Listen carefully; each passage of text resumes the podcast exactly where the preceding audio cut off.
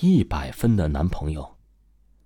丽丽啊，从小在一个非常偏僻的地方长大，她从小就有一个愿望，就是离开这个贫穷落后的地方。她中学毕业以后啊，就没有再上学了，她选择早一点儿来到外面的城市。她刚开始的时候，她没有学历，没有经历，也没有人脉，只能在一个小餐馆里面做一名服务员。虽然工作很累，但是她还是觉得很满足了。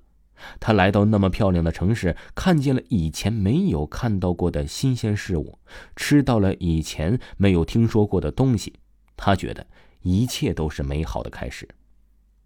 后来啊，他开始做了一名小贩，整天被城管追赶。他在小商品批发市场批发一些并不好看、质量也很一般的饰品，摆在天桥下叫卖。每天的生意马马虎虎，但是丽丽却非常的有干劲儿。他在心里暗暗的发誓，总有一天他会像城里的那些女孩一样，有自己的房子，有自己的家庭，还有城里人的生活。每个经过丽丽身边的人，他都会非常热情的招呼客人。更多路过的人呢，只会投去了轻蔑的眼光。搭理他的人非常的少，生意自然也就马马虎虎。但是啊，丽丽非常的勤奋，也很能吃苦。他将每一分钱都节约起来，最后啊，他和一起摆地摊的姐妹们一起是开了一家饰品批发小店因为他们的品味符合大多数人的品味，生意一直都不错。丽丽呀，也因此大赚了一笔。丽丽来自小山村，她现在虽然比大多数的城里人还要有钱，但是那种深深的埋在骨子里面的自卑和穷酸的气息，让她在别人的眼里成为笑话。他做事大大咧咧，嗓门也大。本来长相不出众的他呀，是压根儿就不会打扮，一直得不到男人的青睐。他的感情世界也一直都是空白，这让他很难受。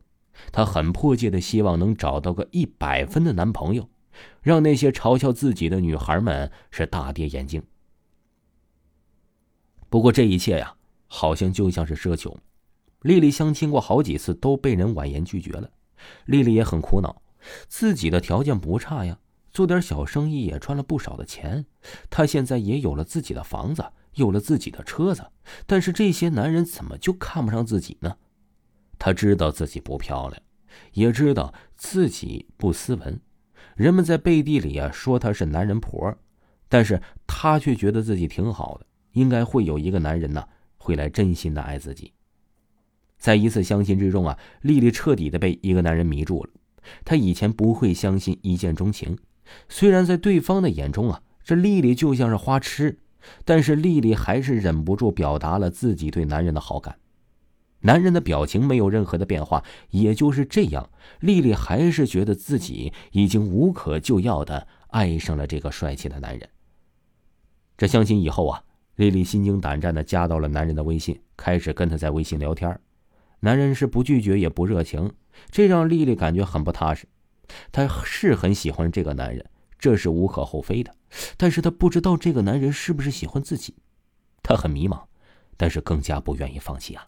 她喜欢直来直去，不喜欢这样似有似无的，这样的感觉会让丽丽疯掉的。她很直接的问：“你爱我吗？你愿意和我在一起吗？”男人回复道：“你爱我吗？”丽丽深情的说：“我爱你，我非常爱你。只要你不离开我，我什么都给你。”男人笑了：“是吗？不管我要什么，你都会给我。那你愿意为我去死吗？”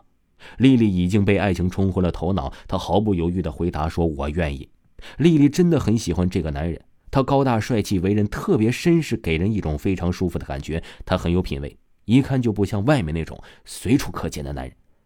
总之啊，他给人的感觉啊，真是特别完美。总是能恰到好处的撩拨到丽丽的心，他知道自己无可救药了，因为他没有办法控制自己不去爱这样百分之百的男人。刚开始的时候啊，这男人对丽丽非常的好，他给丽丽创造了一个非常美丽的梦，丽丽一直深陷其中无法自拔，在丽丽的世界里充满了男人的影子，别的人其他的话都已经不能进入她的世界了。有一天呢，这丽丽的好朋友告诉丽丽，这个男人不是什么好人，但是丽丽怎么都听不进去。身边的朋友也知道这个男人不可靠，但是没有办法，他已经离不开他了。这天晚上，丽丽已经进入了梦乡，她隐隐约约的听到了敲门声，她很不情愿的从温暖的床上啊爬起来，打开了玄关的门。来的人正是自己心爱的男人，但是男人今天比较奇怪，他身上有这里的钥匙，平时都是自己开门进来的，但是今天呢，他却是敲门进来的。而且表情有点呆滞，像是受到了什么巨大的打击一样。丽丽担忧的问：“发生了什么事儿了？你怎么这么晚才回来？”男人没有回答，而是机械的转过头，用一种非常诡异的眼神看着了丽丽。他张开嘴，吐出了几个字：“你说过，你愿意为我付出你的生命。如果可以用你的生命交换我的生命，你愿意为我牺牲吗？”丽丽愣了一下，哎，她是非常爱这个男人，但是真的要为这个男人付出自己的生命，她还是很犹豫的。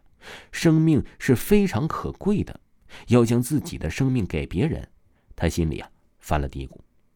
男人扯开嘴笑了，哼，我就知道你不是真的爱我，你说要为了我付出生命都是骗我的，看来呀，你不是真的爱我。这丽丽着急了。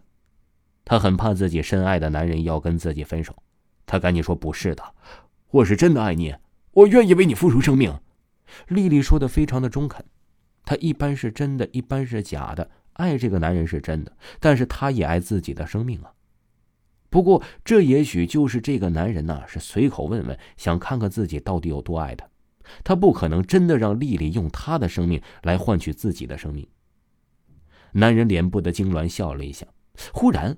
脖子上的一个红点儿迅速的扩大，变成了一个巨大的红洞，看上去非常的瘆人。丽丽吓得魂飞魄散，她没有想到自己一直深爱的男人竟然变成了这个样子。她看到红洞里面伸出了一条长长的舌头，一下子就缠绕在了丽丽的脖子上。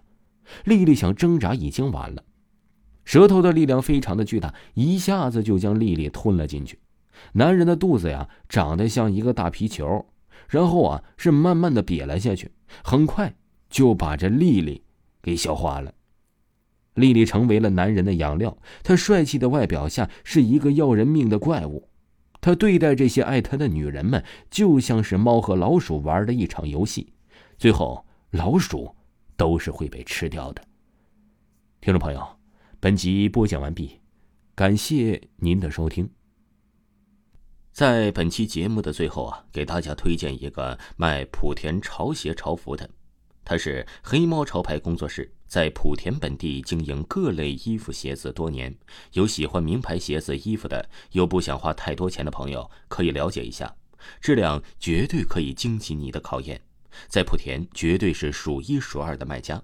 他的微信号是幺八零七零五四幺零幺八。幺八零七零五四幺零幺八，买不买无所谓，欢迎进来瞧一瞧看一看。微信号幺八零七零五四幺零幺八。